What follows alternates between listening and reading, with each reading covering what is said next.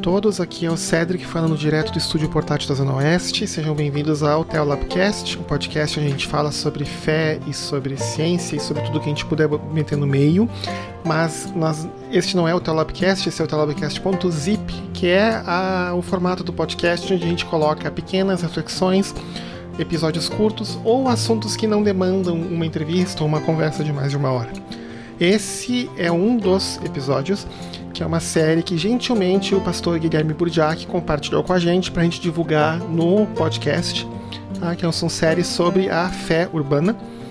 E eu gostaria que enquanto vocês escutam esses podcasts, que vocês considerem, na medida do possível, eu sei que são tempos problemáticos para a questão da economia, mas se for possível que vocês possam contribuir financeiramente com o trabalho missionário do Burjack, que está fora do país, ele é missionário na Espanha atualmente.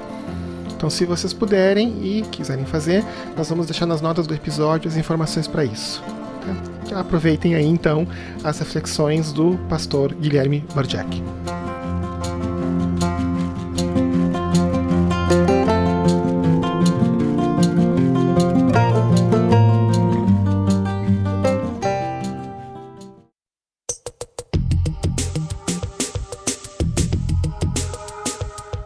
O que Rita Cirne escreve na revista Caros Amigos a respeito dos vínculos virtuais. Ela diz: Há quem encare a internet como uma grande vilã dos laços afetivos e duradouros, num mundo cada vez mais dominado pela tecnologia. E embora não aceitem, essas pessoas estão tendo que conviver com situações novas como o tradicional papo dos amigos sendo interrompido minuto a minuto pelas atualizações automáticas de algum aplicativo. Interessante o ponto de vista exposto em toda a matéria de Rita. Eu, particularmente, uso alguns aplicativos de interatividade. Provavelmente você teve acesso a esta mensagem por meio de uma rede de relacionamento. Isso é bom ou ruim? Creio que só saberemos ao longo dos anos. Contudo, há algo que precisamos refletir. Qual a qualidade destes relacionamentos? Conheço pessoas, e provavelmente você também conhece, que começaram relacionamentos através de chats, sites de relacionamento. O que era algo trivial tornou-se corriqueiro. Na minha adolescência, Havia um programa de rádio famoso na minha cidade, onde o radialista, em dado momento do programa, lia as cartas de moças ou rapazes que estavam afim de um relacionamento. E da carta, o endereço era colocado no ar para que as pessoas se encontrassem.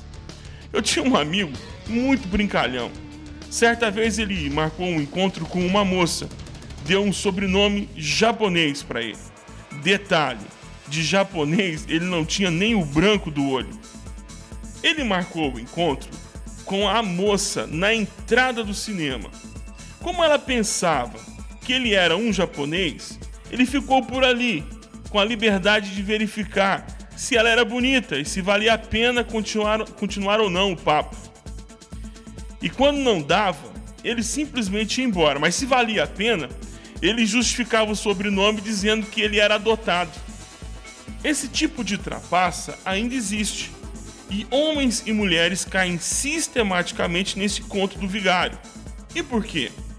Por conta da solidão e dos fracassos nos relacionamentos não virtuais. A música que diz: a solidão é fera, é amiga das horas, é prima irmã do tempo e faz os nossos relógios caminharem lentos, causando um descompasso no meu coração. Homens e mulheres ficam só por vários motivos. Pode ser a viuvez, a separação, a viagem longa da família, a morte de alguém que era próximo, uma mudança repentina de cidade, dificuldade de encontrar novos amigos, medo de se aproximar, vergonha, timidez, entre tantas outras dificuldades. O que fazer então? Escape da solidão. Encontre grupos ou pessoas que você possui alguma afinidade em comum. Pode começar por um encontro de colecionadores? Pode, se essa for uma opção. Matricule-se em algum curso, enturme-se, frequente alguma igreja ou associações, atualize a sua agenda de contatos, mantenha ela sempre atualizada, sempre, sempre. Aceite convites para jantar e, quem sabe, até viagens em grupo. Se a sua timidez é muito forte, procure cursos para ajudar a falar em público. Leia algo a respeito ou procure ajuda terapêutica. Não permita que a solidão feche as portas das possibilidades da companhia das pessoas. Não desista de ter amigos e amigas. Arranje tempo para estar com as pessoas. Valorize cada contato. Abrace, abrace muito e permita-se ser abraçado.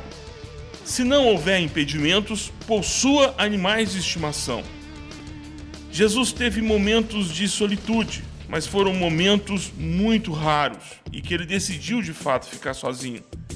Mas ele sempre preferiu ficar com pessoas, ter pessoas ao redor, mesmo em momentos difíceis.